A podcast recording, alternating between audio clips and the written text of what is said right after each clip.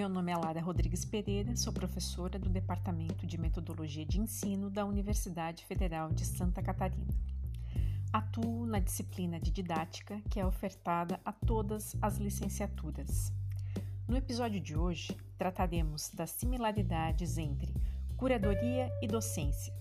No segundo segmento, abordaremos as representações do fascismo em Saló, filme de Pier Paolo Pasolini e por fim, no terceiro segmento, transitaremos pelo Instituto Nacional de Cinema Educativo.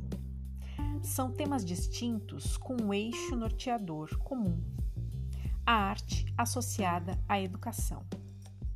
Um abraço e fiquem conosco.